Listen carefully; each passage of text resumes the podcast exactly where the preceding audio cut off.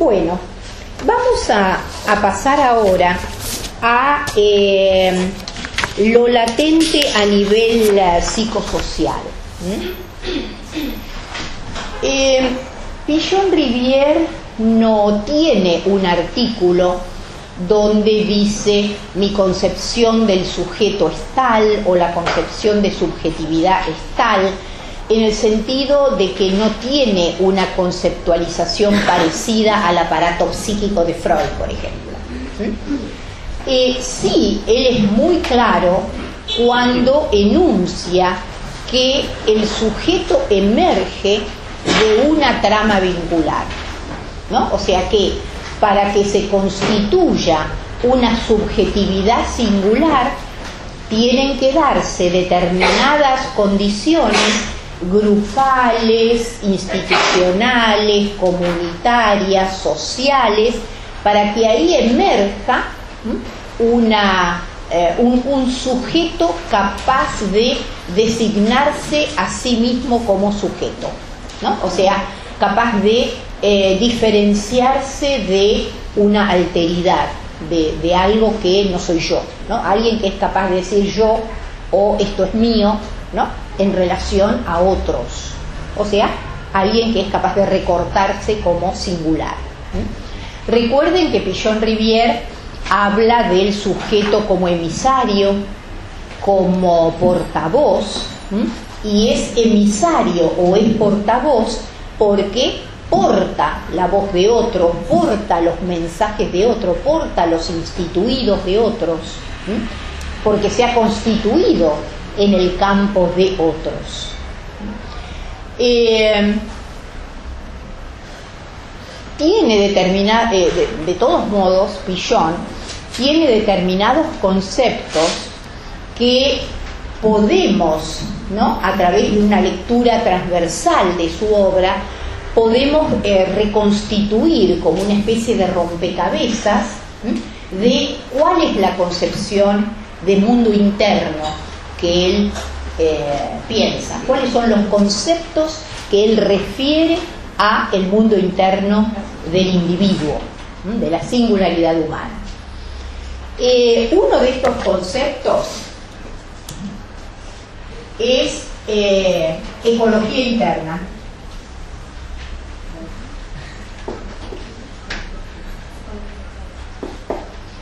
Pillon Rivière, en un artículo de eh, psicología de la vida cotidiana, hizo un artículo muy cortito que se llama Sociología Animal. Él ahí dice que todo ser vivo desarrolla una conexión de hilos invisibles, dice él, con su hábitat. Ese hábitat donde crece, donde se desarrolla, eh, desarrolla esta conexión, digamos, estos hilos, por el cual ese hábitat finalmente lo habita. O sea, nuestra ecología interna tiene que ver con ese hábitat en el cual hemos crecido y él va a decir que eh, siempre va a depender de la calidad de los vínculos que se tuvieron en ese hábitat.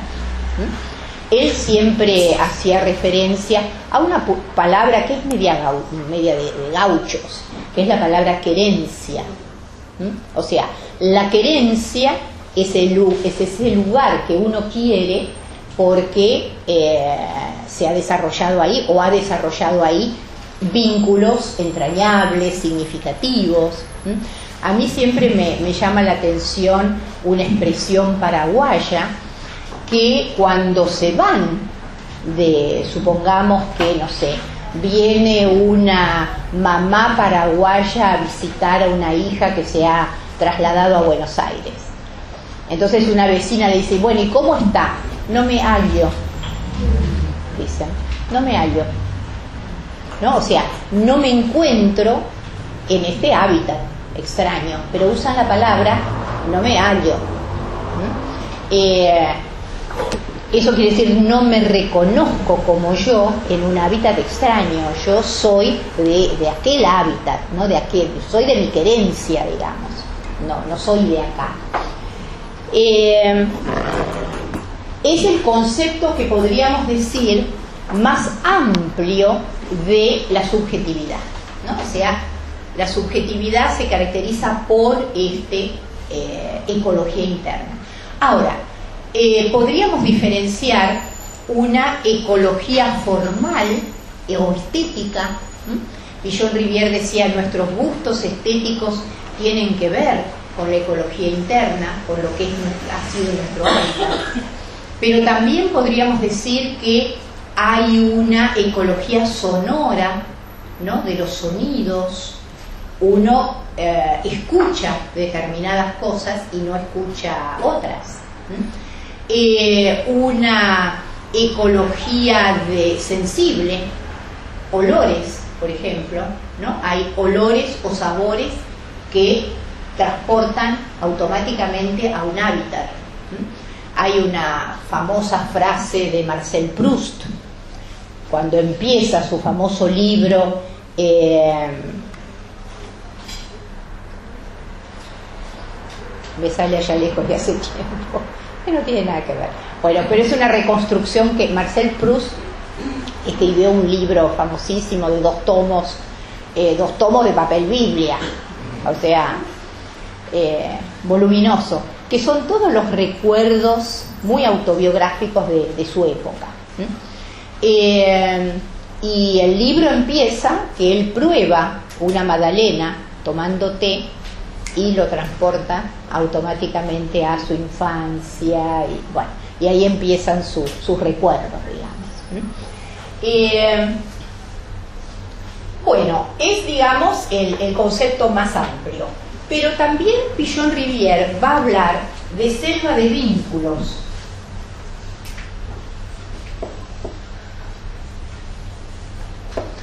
La selva de vínculos son todas las tramas vinculares ¿no? que se han vivido. Eh, podríamos relacionarlo con el concepto de huella anémica de Freud, ¿no? Es esa marca de memoria, ¿no? Eh, Freud decía que las huellas némicas eran como esas eh, pizarritas, que yo no sé si existen, me parece que existen todavía, que uno escribe y después le pasa un, como un alambrecito que pasa por atrás y se borra. Pero vieron que queda una marquita.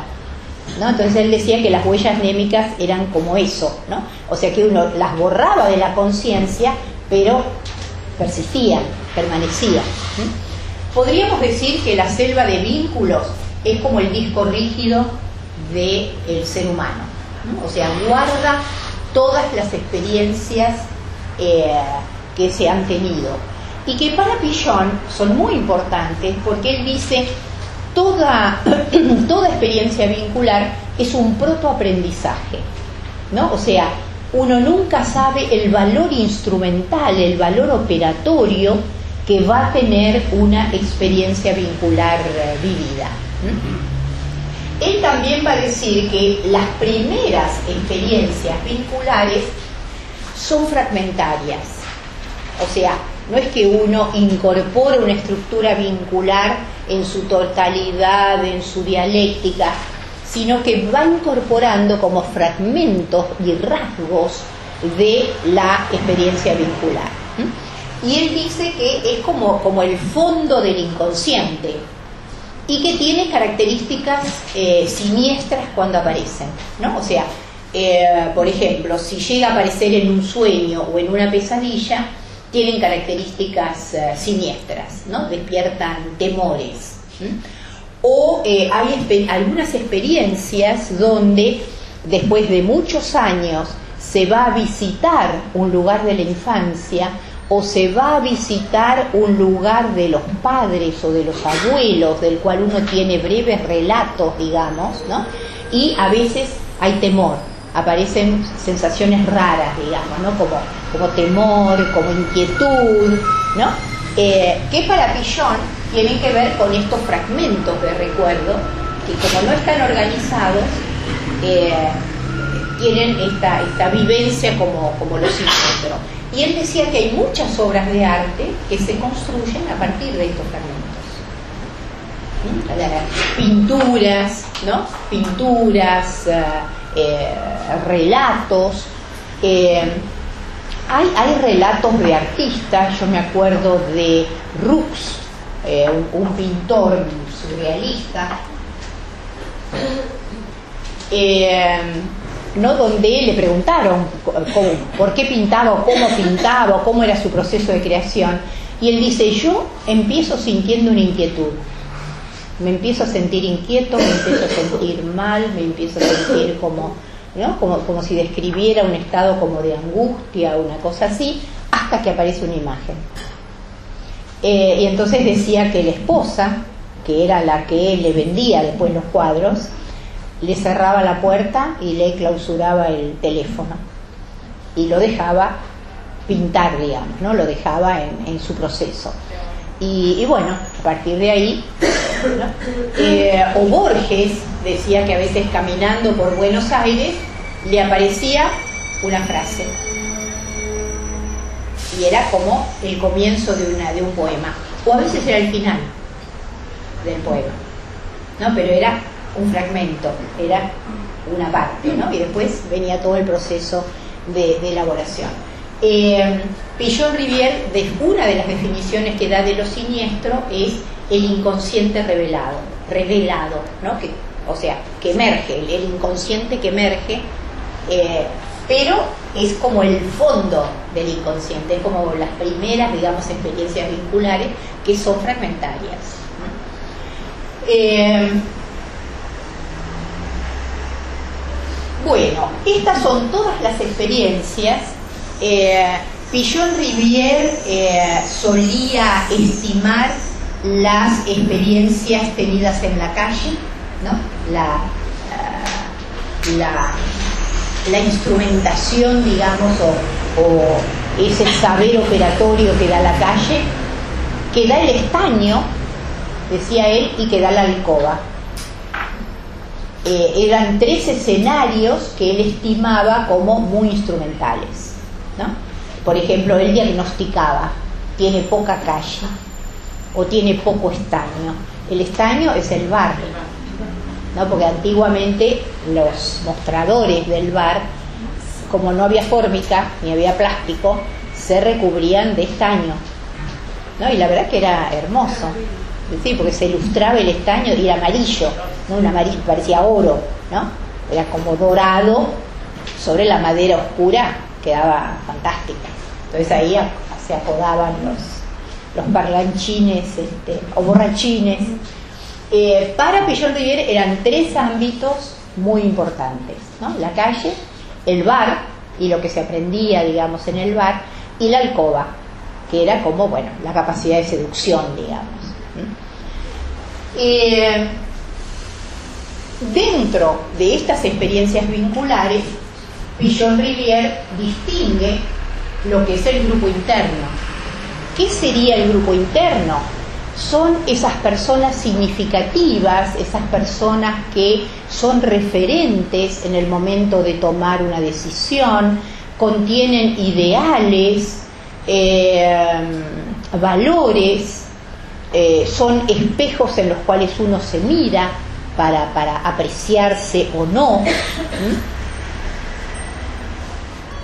Pero Pillon Rivière dice que no todas estas personas son significativas en un sentido positivo. ¿no? Él decía, también hay saboteadores internos.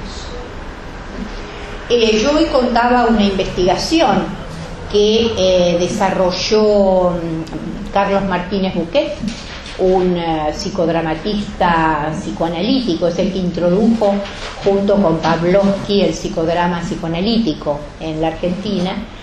Y él tenía un taller que era para escritores que tenían dificultad para escribir. Entonces, él los ponía en situación de escribir y cuando se frenaba les decía, ¿Qué, ¿Qué pasó? ¿Por qué paraste? No, porque me pareció una taradez lo que estaba escribiendo, eh, me pareció que no. Y él decía, ahí hay un interlocutor imaginario. hay un interlocutor imaginario que le está diciendo al escritor, es una pavada lo que estás eh, escribiendo. ¿No? O sea, porque además es cierto, uno puede empezar a escribir y puede empezar a escribir pavadas en el proceso de la escritura cualquier escrito se corrige. Una de las cosas que más hacen los escritores es corregir, corregir sus textos, digamos, ¿no? O sea, no es razón para parar. Ahí era como que Carlos Martínez Buquet detectaba un saboteador, ¿no? detectaba un interlocutor imaginario que le decía, es una pavada, no vas a continuar con eso, no sé, ¿no? O sea, entonces hacía dramatizar esa situación para poder liberarse de ese interlocutor imaginario. Ahora, también hay interlocutores imaginarios que entusiasman, ¿no? que apoyan, que entusiasman, que acompañan. Eh, pero Pillon Rivière llamaba la atención sobre la posibilidad de recibir un sabotaje interno, digamos, ¿no? Para algún proyecto, para algún deseo, para alguna tarea. Eh, bueno, entonces, este es otro concepto, que es grupo interno, y apoyado en el grupo interno está el esquema referencial que es lo que él culmina, digamos, o podríamos decir el esquema referencial es lo más parecido al aparato psíquico, porque contiene las dimensiones cognitivas, afectivas y de acción. O sea, son nuestros modos de pensar, nuestros modos de sentir y nuestros modos de hacer que se ponen en juego en el grupo operativo. En el grupo operativo, si uno interviene, no tiene más remedio que decir lo que piensa y con eso expresa su, sensibilidad, expresa sus afectos y expresa también sus esquemas de acción y sus esquemas de interacción, cómo interactúa con los otros. Eh, este apoyo este apoyo, o sea, porque esas formas de pensar, formas de sentir y formas de hacer, se construyeron sobre tramas vinculares con estas personas significativas. ¿Mm? Por lo cual, cuando se produce algún cambio, algún impacto de cambio, también tiene que cambiar el grupo interno.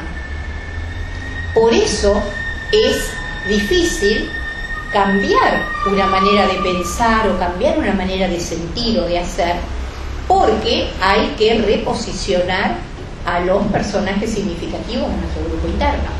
Yo siempre pongo el ejemplo del mismo Pillon. En el prólogo al proceso grupal, Pillon Rivière cuenta la crisis que él tuvo que atravesar para poder escribir sus artículos y sus conceptos. ¿Por qué? Porque significaba renunciar a figuras como Freud, como Melanie Klein, que eran sus referentes, eh, los referentes de su grupo interno. O sea, eh, desde el punto de vista lacaniano sería, tenía que castrarlos, tenía que decirles, ustedes que fueron mi ideal y mi ideal completo, como todo ideal, ¿no? No pudieron pensar esto no pudieron, ¿no? Me dieron los instrumentos, pero no lo hicieron, no lo hicieron. Esto lo hago yo, ¿no?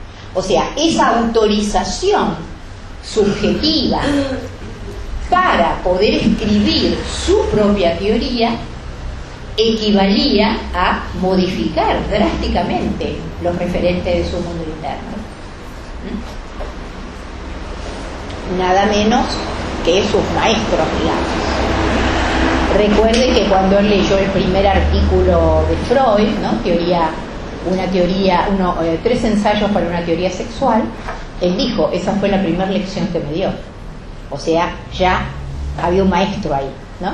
que le daba una, lección. No era cualquier posicionamiento el de, el de Freud.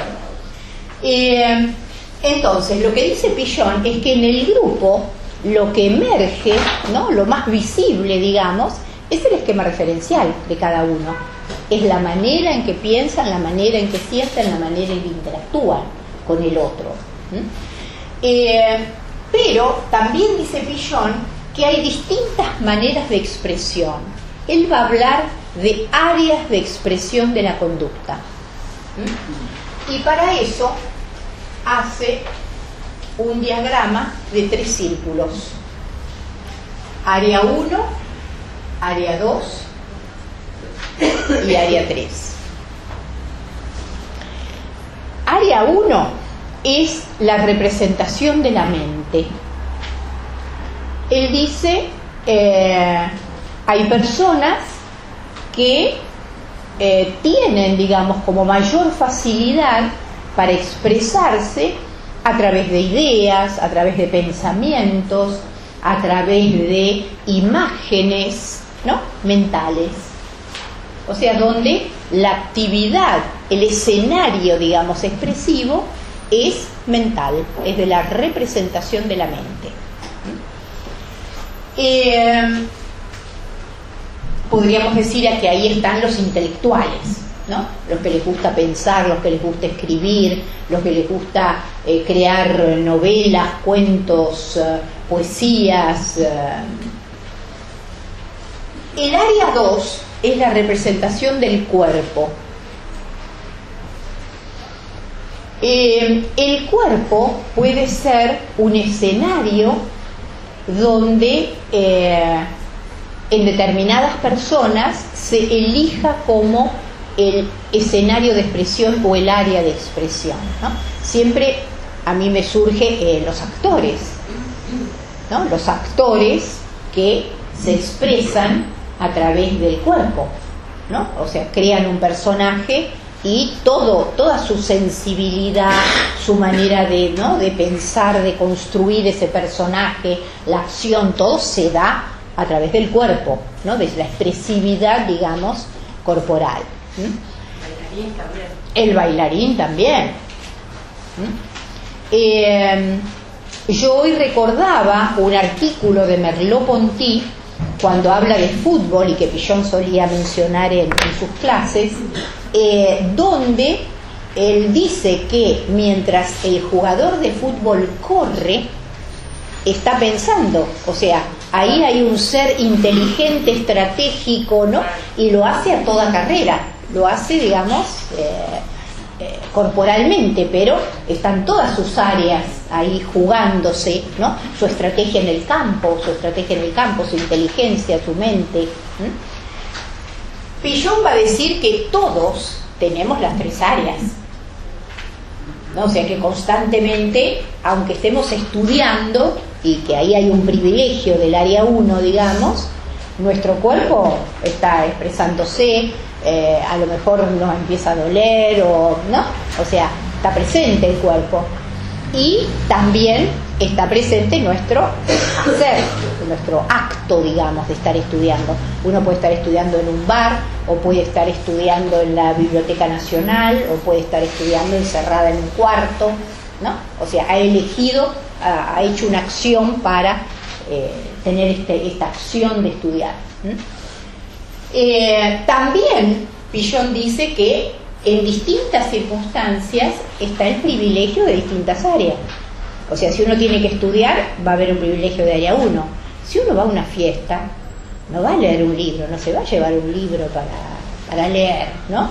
Eh, a menos que uno quiera quedar como muy excéntrica, digamos, y que sea una estrategia histérica, ¿no? De llamar la atención este, en un rincón leyendo. Eh, sino que va a estar expresándose, va a bailar, se va a mover, va, a circular, digamos, por la fiesta. Eh, y, bueno, va, a incidir en el mundo externo, digamos, de acuerdo a quién está, eh, ¿no? O sea, el mundo externo va a estar presente ahí en, los invitados. Este,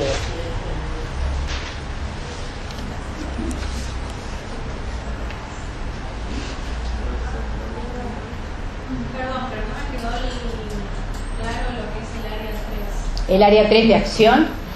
Eh, queda claro cuando uno eh, piensa en personas que son de acción. Por ejemplo, los políticos son personas de acción. Son personas que actúan, digamos, incidiendo en el mundo externo. O sea, el área 3 apunta al mundo externo. Yo hoy daba el ejemplo del Papa Francisco, donde eh, no es un papa que solamente reparte bendiciones, buenos deseos y hace, digamos, viajes eh, para, para, estimular, digamos, la fe, ¿no? Y para la, cosa gregaria, digamos, de todos aquellos que son católicos, eh, sino que es un papa político. Es un papa que intervino en la paz, tengo entendido, de Colombia y la guerrilla, eh, entre Cuba y Estados Unidos para que superaran el bloqueo.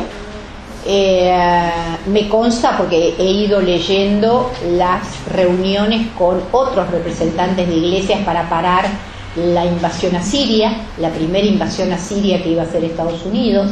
O sea, es alguien que actúa en el mundo externo. No, no, no es solamente expresar deseos de paz, ¿no? sino actúa para la paz. ¿Mm? Sí. ¿En el grupo operativo el área 3 sería la tarea? Eh, el área 3 ahí es, podríamos decir que es el mismo grupo, ¿no? Eh, porque cuando uno interactúa, ahí hay una acción que uno hace al otro. Eh, esto, esto es individual, ¿eh? Esto es individual. O sea, para Pillon Rivière, todos estos conceptos él los piensa en relación al individuo.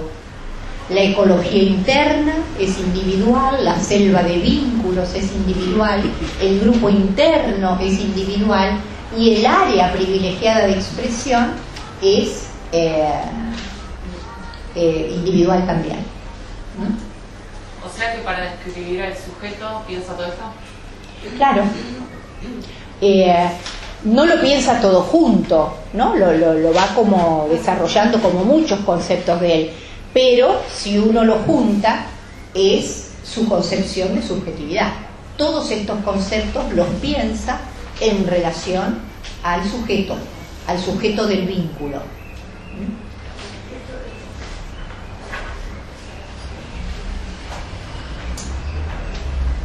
Eh,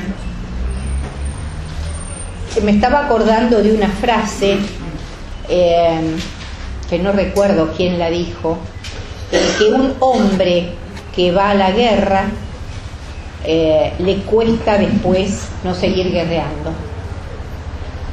¿no? Como que una vez que ha incursionado en el mundo externo con ese grado de excitación terrible que es una guerra, ¿no? su tendencia es seguir haciéndola.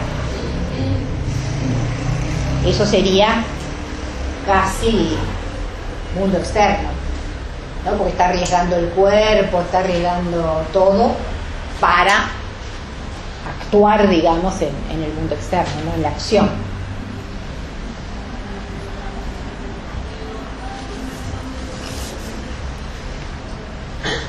Bueno, eh, ¿pudieron ver la película? Sí. ¿Sí?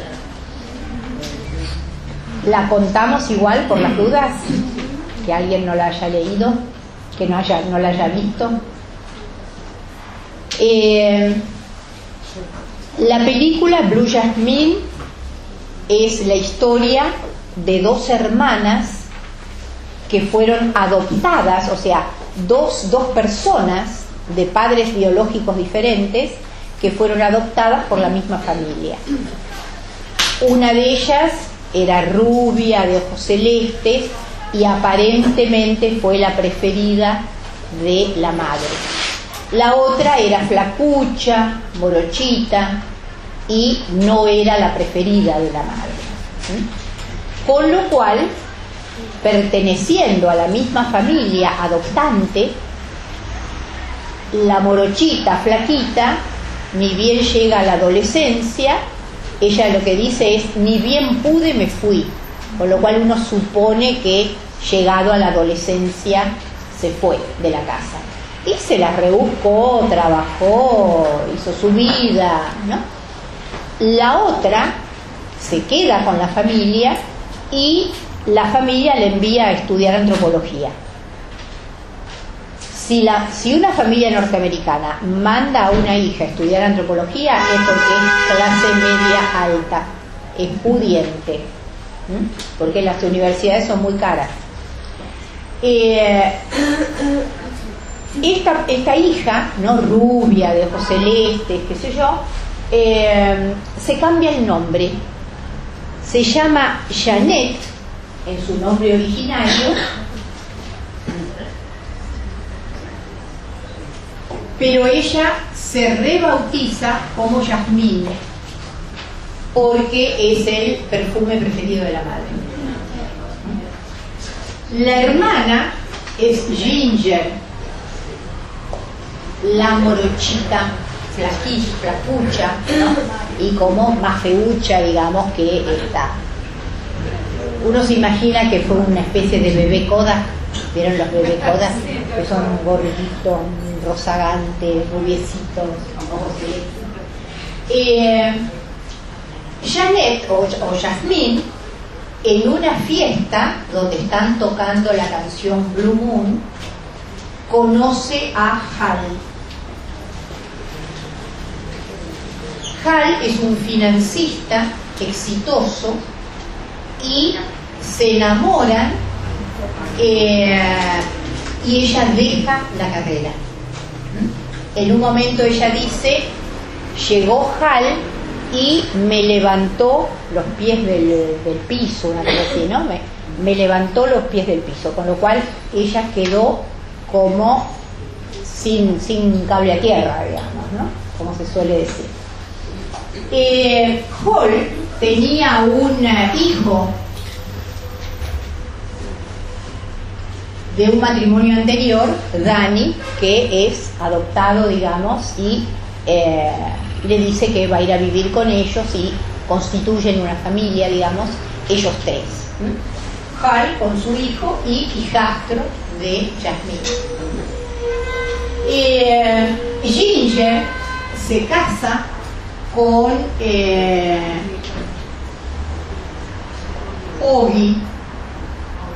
esta es una U, con Ogi y eh, que es un contratista de construcciones, es un contratista de construcción. Eh, Ginger y, y Ogi van a visitar a Jasmine y Hall en determinado momento. Ellos viven en Nueva York y Ginger vive en California. Los van a visitar y se ve ahí todo el como el rechazo que tiene Jasmine por la hermana. Le pide disculpas que no pudieron ir a su casamiento, o sea que ni siquiera fue al casamiento de la hermana, digamos. Ella le dice, bueno, pensé que nos podíamos quedar en, la, en esta casa. Ella dijo, no, no, quédense en el hotel, está muy bien en el hotel. Eh, le dice, bueno, vamos a pasear, eh, llévense la limusín y el chofer los va, va a guiar por la ciudad, ¿no? Ahí hay toda una cosa de, de rechazo, digamos, porque Ginger es la perdedora de la familia y ella es la ganadora. Eh, aparecen ahí como dos mundos, como dos mundos, uno que correspondería al capital financiero. Eh, es un capital financiero donde eh, hay una, estafa, digamos, ¿no? Hay una estafa, se prometen eh, intereses muy altos, después esos intereses muy altos no se pueden pagar y bueno, la gente pierde, pierde la plata, digamos. ¿Qué es lo que le pasa? Porque en esa visita ellos le entregan 200 mil dólares que habían ganado en la rifa y se los entregan al financista y los pierden. Eh, bueno, Hall es un eh, infiel serial. indiscriminado, sistemático, o sea, le viene bien cualquiera, la abogada, una japonesa, la profesora de gimnasia, la amiga de la, de la, de la, mujer, eh, ¿no? Hasta que conoce a Lisette. Lisette es una pasante, es una pasante, está haciendo una pasantía y se enamoran Jasmine recibe un llamado desde París que le informa que su esposo se ha olvidado el Rolex y entonces le hace referencia a que el marido ha estado en París con otra mujer. Entonces ella descubre la infidelidad ¿no? a raíz de, esto. Eh, cuando le va a reclamar al marido la infidelidad, él le dice, sí, yo estoy enamorado de Lisette y ella le agarra un ataque total. Eh, llama al, al FBI y denuncia a su marido en sus transacciones financieras. Con lo cual le cae el Estado, lo mete preso al marido, el marido termina ahorcándose en la cárcel y ella pierde todo. Con lo cual la película comienza con Jasmine yendo a la casa de Ginger. ¿Sí? ¿Vas a decir algo? No. Eh, llegando a la casa de Ginger porque ha perdido todo. Ha perdido todo, ha estado internada, habla de, ¿no? Y se insinúa como que le han dado electroshocks, toma remedios, ha estado hablando sola en la calle, ¿no? O ha tenido un quiebre, digamos, eh, importante, eh, y llega a la casa de Ginger y por supuesto se siente totalmente extraña. Ahí su ecología interna, ¿no? No, eh, uno, ella llega a la casa de Ginger y uno le ve el, el rechazo que tiene, ¿no? A ese hábitat chiquito, de, porque Ginger es clase media baja, ella es dependiente de un supermercado. Y eh, separado de Angie, tiene, ha tenido dos hijos, dos hijos varones, y ahora se han separado producto de toda esa, esa crisis y ahora tiene un novio que se llama Chile, que es mecánico, tiene un taller mecánico o trabaja en un taller mecánico. Eh, ¿Iban a decir algo? además machista, bien, toda Sí, todo bien popular, ¿no? Bien de clase media baja, este. Eh, pero solidario, ¿no? Viene con un amigo, le quiere presentar un amigo a la, hermana de su mujer, ¿no? Que también es alguien de, del sector popular, de clase media baja, con lo cual este, tiene un rechazo visceral, digamos, de piel. Eh, intenta trabajar, intenta trabajar como recepcionista de un dentista.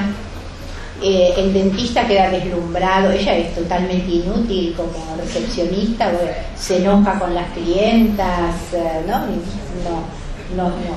Pero el dentista está subyugado por, por ella, digamos, y bueno, intenta seducirla, abrazarla, besarla, qué sé yo, y pierde el trabajo por acoso, por acoso sexual, digamos. Eh, con lo cual decide ir a estudiar computación porque quiere hacer un curso a distancia como decoradora de interiores. Y como ella ha decorado todas las casas de su matrimonio, que eran varias, porque tenía un departamento en Nueva York, tenía una casa en la playa, tenía otra casa en el campo, eh, ¿no? O sea que, y estaban bien decoradas, o sea que esa instrumentación la, la tenía. Hasta que conoce a Dwight.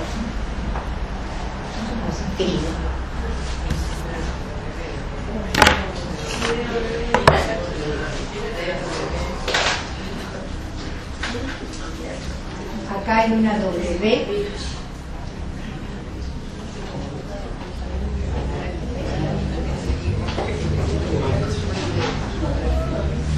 Eh, Dwight es eh, un diplomático que aspira a ser político, aspira a un cargo político y que se conocen en una fiesta. ¿no? Y él también queda subyugado porque ella es como toda dorada, ¿no? rubia, de ojos celeste, muy bien vestida, muy elegante, ¿no? tiene como un a- aureola dorada todo el tiempo. Eh, y ella, Dwight, sería como la versión de Hal. O sea, es como, ella podría ocupar, digamos, como el mismo lugar de pareja de Dwight. Pero ella le miente. Le dice que su ex marido murió, que era un cirujano, eh, que no tiene hijos, eh, ¿no? Eh, que es decoradora de interiores y tiene la mala suerte que cuando van a comprar los anillos de compromiso se encuentran con Bobby que se está yendo a trabajar a engrasar caños a Alaska eh, y que él le tira toda la bronca ¿no? y todo su resentimiento con lo cual Dwight se entera que él le mintió con lo cual pierde a Dwight pierde, digamos, esta posibilidad de reproducir su vida con Hall, ¿no? de tener como la segunda versión de lo mismo. Eh, va a ver a Dani, que se ha enojado con ella por denunciar al padre, y Dani la rechaza también. Cuando va a ver a la hermana, la hermana ha decidido irse a vivir con, o sea, aceptar que Chili vaya a vivir con ella, porque se habían peleado, eh, con lo cual ella tampoco tiene mucha cabida ahí, y bueno, termina, digamos, saliendo eh, a la calle, hablando sola, ¿no? Diciéndole a la hermana que se iba a ir a Viena con Dwight, y, y termina, digamos, recordando la canción Blue Moon otra vez. Esa es la historia. Bueno, ¿cuál es el análisis que podemos hacer eh, de esta historia? Dos contextos diferentes. Uno, el ámbito financiero y otro, el ámbito de un capitalismo comercial productivo, ¿no? porque ella es eh, vendedora de un supermercado, ¿no? con lo cual vende productos que han sido producidos por fábricas y ejerce, digamos, un rol comercial. Eh, en ese sentido, dos ecologías internas totalmente distintas. Con respecto a la selva de vínculos, la única experiencia de Yasmín donde ella podría haberse instrumentado es su corta carrera en antropología. Pero como viene Hal y le levanta los pies del piso, ella entra en una eh, en un estilo vincular eh, que está centrado en ella ¿no? o sea eh, es como alguien que se mira al espejo todo el tiempo ¿no? Eh, está en las fiestas con el marido o está yendo a, a comprarse ropa o yendo a exposiciones o ¿qué reflexiones le, le- le produjeron a ustedes? La película, lo que leyeron.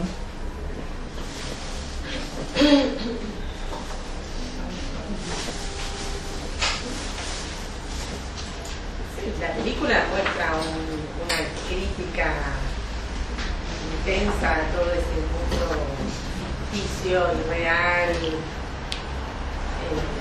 ego- Eh, individualista, capitalista, Sí, sí, de consumo, de ¿no? consumo absoluto. Claro, eh, está bien polarizado, parece que Woody Allen en eso es muy, muy hábil, muy, sabio para poder manifestar su crítica y su descontento con todo este sistema y polarizó muy bien las dos puntas, ¿no? Este, y, bueno, y yo también me acordaba que hace una referencia a este momento de caos financiero que tuvo Estados Unidos con el tema de las hipotecas y todo ese, ese momento en el cual, bueno, también es una crítica a todo ese sistema que se, se infló en, en- en demasía y después esa burbuja cayó como otras tantas veces en otras épocas también, ¿no? Ah, wow. Eh, entonces, este... ¿Se escucha es- atrás? Sí. Sí. Es como, como un, un- un encuadre que le da a la vida de, de Jasmine muy, muy, muy así, con mucho ya, muy, muy, muy de hada, muy de cuento de hadas, cuando en la realidad ella estaba vacía y, me parece que ella lo que busca es eso, realmente un vínculo en algún lugar, ya de una familia que no tuvo o que la soltó para que pudiera pertenecer a ese ambiente, en ese lugar y, quedarse sola con su alma en, ese matrimonio que era una, una ficción. ¿no? Ella sabía claramente que no, no la quería y, Sí, tenía sospechas ¿no? De la infidelidad, pero recurría al alcohol, sí, a las pastillas, ¿no? Sí. O a negarlo. ¿no? Sí, Con una pequeña excusa. Sí, Como una constante adaptación pasiva a la realidad. O sea, es como. Me hace acordar mucho recién lo, lo que explicabas con la frase de todo tiempo pasado fue mejor. Ujú. sí, sí. Que ella busca todo el tiempo volver al pasado lo seguro, total. Sí, tiene una adaptación pasiva en el sentido de que se, se mimetiza, digamos, se adapta a todas estas conductas formales, ¿no? De charlas superficiales, porque todas las amigas sabían que el marido era infiel y nunca nadie le había dicho nada. ¿No? era un tránsfuga también. Y un tránsfuga se lo insinuaba. ¿no? Le decían, andan, andan un paso adelante de la justicia, ¿no? Decía, no firmes nada. no firmes nada. Y ella firmaba todo, ¿no? Y quedó totalmente involucrada en la, en la crisis. Pero ella con su negación también es un mecanismo de defensa que tiene hacia con su familia, con su marido, con el mismo hijo que no es de ella. Es una negación que la aleja de la realidad, ¿no? O que refuerza la adaptación pasiva. Sí, No, no se pregunta, no se interroga. ¿eh? Sí. Sí, que incluso la hermana, cuando ella llega, que el cuñado le quiere presentar a su amigo, están tomando, están tomando un, martini, ella invita con una cerveza, ella está en rechazo constante y la hermana le dice, en un momento que estaba nerviosa, y dice, no, que Jasmine cuando quiere darse cuenta de cosas mira para Sí, sí. Cuando quiere, mira para otro lado. Porque la hermana misma le insinúa, porque lo, lo ve a él besándose con otra mujer en la calle, ¿no? Pero ella con una pequeña excusa ya queda contenta, digamos, y Sí, de hecho cuando conoce a, a Dwight, ella prefiere negar su pasado a, a tener contárselo y, y empezar de nuevo una historia. O sea, podría haberlo hecho sí, y, y- y seguramente le hubiera salido mucho mejor, pero es tan negadora que bueno, no tiene, no tiene con qué, no tiene con qué contarlo. Sí, porque ella, digamos, no, no tolera la falta, no tolera la castración. Sí. Claro. sino eh, que Jasmine eh, no pudo salir de esa trama que la madre Eso creó en ella, ¿no? Ese ego inflado este, que la perdió. No pudo Sí, eh, escapar a eso. claro, en términos de Pillón sería que construyó un estilo de protovínculo, Claro. ¿no? Fíjense que ella elige un nombre que es el perfume de la madre. Es como estar pegada a la piel de la madre, ¿no? Pero también la madre trabajó para eso. Ah, sí, absolutamente. Era, un eh, imaginario positivo, todo lo que se daba era positivo para ellos. Digamos, creó esa, esa vida Esa burbuja, sí. Lo, lo malo lo, lo tiraba al cesto, era como no lo permitía, pero era la realidad, digamos, que estaba pasando y, y ahí Ujú. surge esto que se va, se vuelve loco. Sí, o sea, cuando se le cae, o sea, cuando alguien le enuncia su falta, digamos, ¿no? Que ha sido engañada, que se va a separar, que se va a quedar sin marido, ¿no? Eh, ahí es como que se queda en blanco, es como que tiene una gran crisis eh, y hace que lo denuncie al marido con la fantasía de estar castigando al marido, ¿no? Como si hubiera tenido la fantasía que ella se iba a quedar con todo y que el culpable era el marido. Claro, porque no alcanzó a escuchar que él le decía, vas a estar protegida, te voy a seguir sosteniendo, manteniendo tu, tu nivel de vida. No escuchó absolutamente nada. No, sí, no podía. No podía, no podía. A pesar de todo lo que le pasó a ella, eh, pues, se seguía considerando que la loser, la perdedora de la hermana, y que además vivía buscando candidatos, digamos, losers también. ¿no? Claro. Sí, sí. Todo eso alimentado con eso de la ecología interna que hablábamos, o sea, pues, el lugar donde estaba ella, digamos, como el bienestar, el bienestar cultural, digamos, sabían que le ofrece el neoliberalismo. ¿no? Eh, solo Sí, a- a- me pidieron la No, palabra. que aún así al padre no se lo nombra, o sea, No. se tiene en cuenta en la película, pero aún así juega el rol, porque ella eligiendo a, a- a esa figura que digamos que la cuide, que la mime, que la contenga, o sea, como que la acapare, eh, o sea... Es más la madre. Es más parecido a la madre. Claro, pero ella en- de alguna manera busca el género masculino, me parece, como que el rol estaba presente. Eh, Hal, Hal le hace la misma propuesta de protovínculo de la madre. Ella le, le da cosas antes que ella la pida. Lo tiene todo, pero le dice, déjame malcriarte, déjame, ¿no? O sea, ella no pide tanto y él le da, le da, le da. Eh, para él, ella es perfecta, digamos. O ella se puede mirar en un espejo, ¿no? Donde ella es completa, no le falta nada ella lo reafirmaba con, tratando con los niños, sus amigas, que decía, ¿no? para mí mi hermana, siempre yo fui inteligente, mi mamá siempre lo decía, soy inteligente, la Ahora, acá es como si Woody Allen hubiera rescatado más valores en la clase media baja Sí. que en la clase alta. ¿No? Y Sí. justamente yo quería hablar del personaje de la hermana, ya que tenía una relación que se dio las dos adoptados, no había un vínculo, pero la hermana cuando se acerca a ella, más allá de proponer el negocio, no va como a retomar ese vínculo que está de parte de Ginger y no dejan bien, Sí. o la, la excusa vendría a ser eh, ayudarme con el negocio. Yo lo vi más por ese lado, el acercamiento.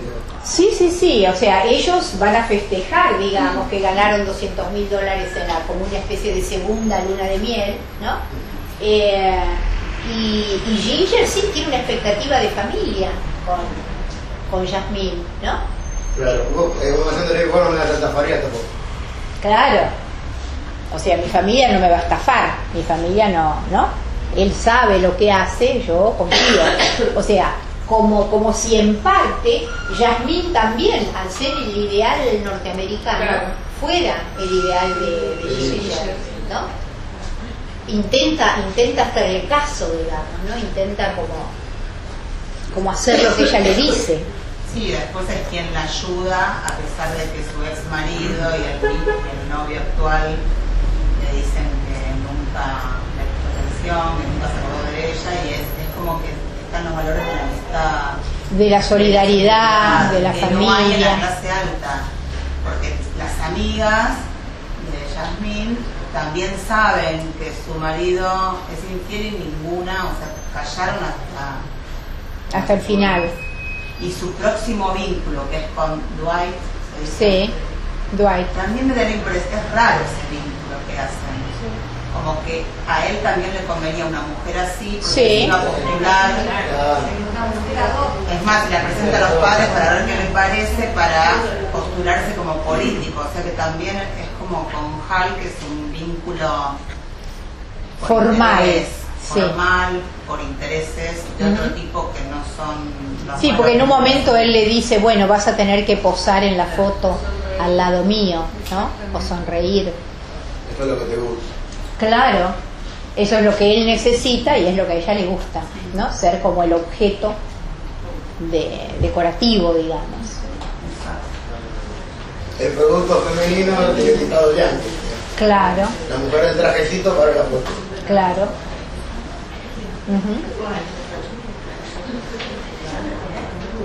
Ahora, ella, digamos, por un lado, tiene toda la adaptación pasiva, ¿no? A un mundo que le está mostrando sus fallas, ¿no? Le está mostrando que su marido hace negocios riesgosos, le muestra que es infiel, ¿no? Le insinúa y ella sigue, digamos, en su mundo perfecto, donde nada le falta, donde no hay castración, digamos y donde hay una cosa como especular, imaginaria, ¿no? Porque es como si ella siempre estuviera como hablando de ella y reconociéndose como una persona exitosa, ganadora, el marido ganador, el hijo ganador. Pero creo que ni ella misma se creía de que era ganador, porque uno está convencida de que uno puede, deja, o sea, toma parte del asunto y dice, no, lo que quiero, no quiero que mi marido me engañe, no quiero O que no necesitaría alcohol, ni necesitaría pastillas. sí, todo eso, pero ella no tiene las herramientas, no tiene con qué. Ajá. Y, y también lo que me, me- me sonaba como que eh, eh, Allen pone como la cosificación de la mujer muy al, al, al descubierto, ¿no?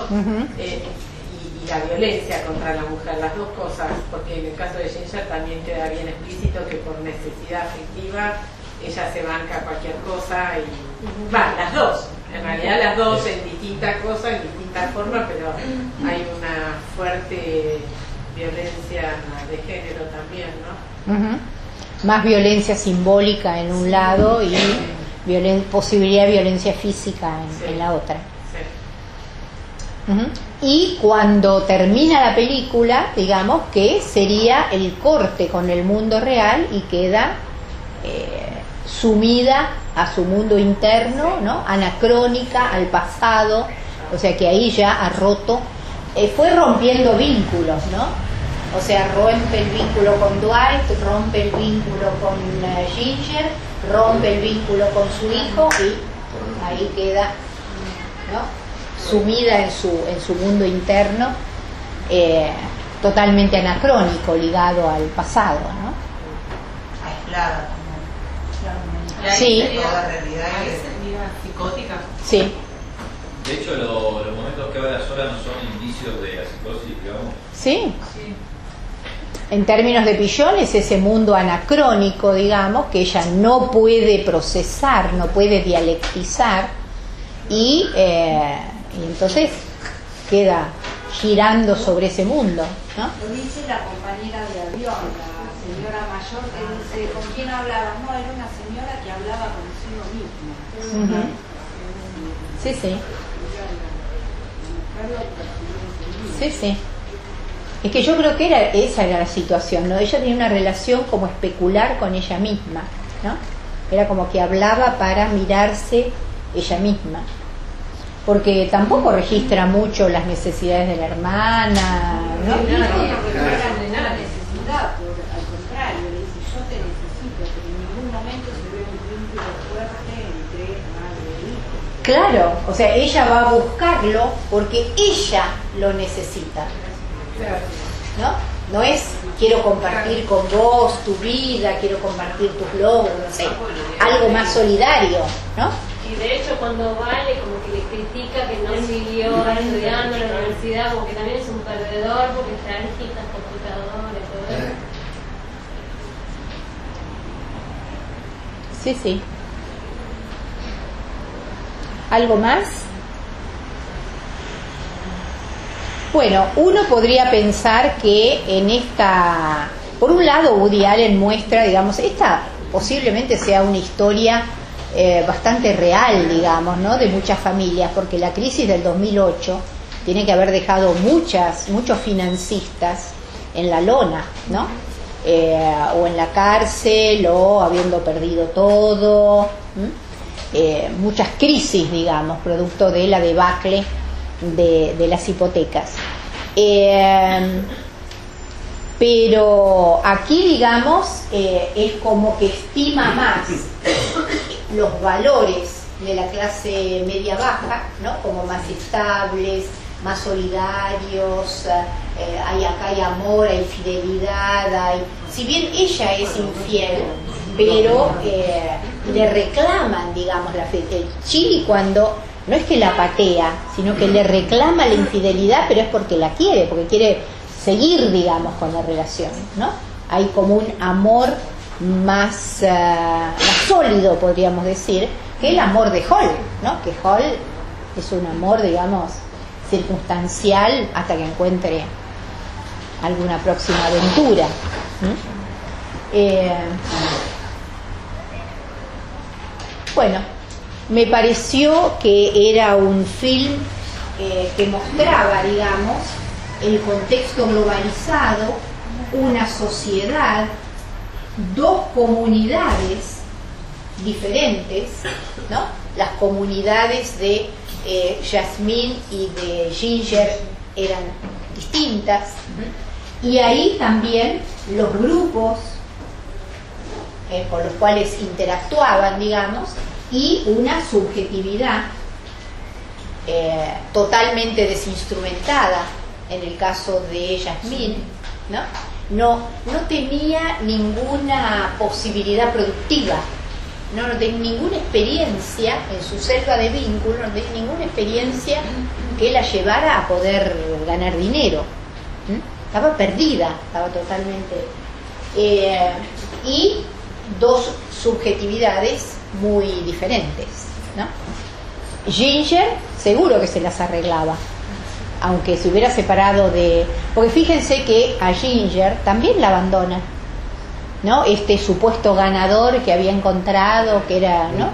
Que tra- trabajaba en sonido y que por lo tanto se parecía más al ideal de Jasmine que, que Chili, que era un mecánico, eh, la abandonan, pero ella se recompone, ¿no? O sea, se asombra, sufre, recibe el impacto, pero tiene más recursos. Con lo cual uno diría que Ginger es más una ganadora que Yasmín en ese sentido, ¿no? En su proyecto de vida, en, los valores que sustenta y demás. De todas maneras, yendo para atrás, en el protovínculo materno hay falla seguramente. ¿no? Claro. El comienzo, tal vez. En el comienzo, con las dos. Sí, Con sí. Ginger también, evidentemente, hubo ahí poco sostén, poco. claro. No, Ginger se, en ese sentido le vino bien, digamos, ¿no? O sea, Yasmín como preferida de la madre y formando ¿no? este protovínculo con la madre, tenía más cosas para perder que para ganar. Yo creo que ahí comienza la historia del personaje de, de Yasmín en el protovínculo con la madre. Y no sé, Woody Allen, cómo lo, por supuesto, cómo habrá quedado la historia, ¿no? Desde, cuál- desde qué núcleo, desde qué base. Pero creo que es fundamental el desarrollo posterior, Ujú. desde su Sí, sí. cambio de nombre y el perfume. Claro. Y es el único vínculo en el cual ella puede sostenerse y puede sostener su eh, integridad subjetiva, ¿no? Claro, porque Hall también, ¿no? Le propone este protovínculo, la relación de dos donde él se va a ocupar de ella. Fíjense que en la canción eh, dice, encontró, ¿no? A, que, a esta mujer a quien proteger y escuchó que decía, adórame. ¿No? Ser objeto de adoración es una relación de dos, es una relación imaginaria. ¿no? de alguien que adora a un ídolo, a un objeto, a un, ¿no? y ella es eso. Y eso tenía posibilidad de reproducirse igual. Un filisteo que tiene buen gusto, que tiene a su Sí. hijo como un filisteo que tiene buen gusto. Ujú. A ella le está poniendo en un lugar de orgullo total. Absolutamente. Fíjense que la letra de la canción dice, eh, y luego de repente apareció delante de mí la única que mis brazos sostendrían siempre. Oí a, oí a alguien susurrar, por favor, adórame. Y cuando miré la luna se había convertido en oro. Eso, eso, eso es un protovínculo. ¿No?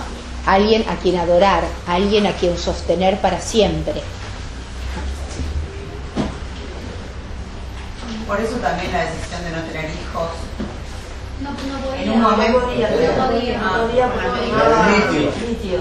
Pero no es como a propósito, como que ella sabía que, que tomando esa medicación no iba a poder, porque hay una conversación con los sobrinos que no recuerdo bien, pero como que ellos le preguntan por qué no tuvo hijos o algo así. Pues.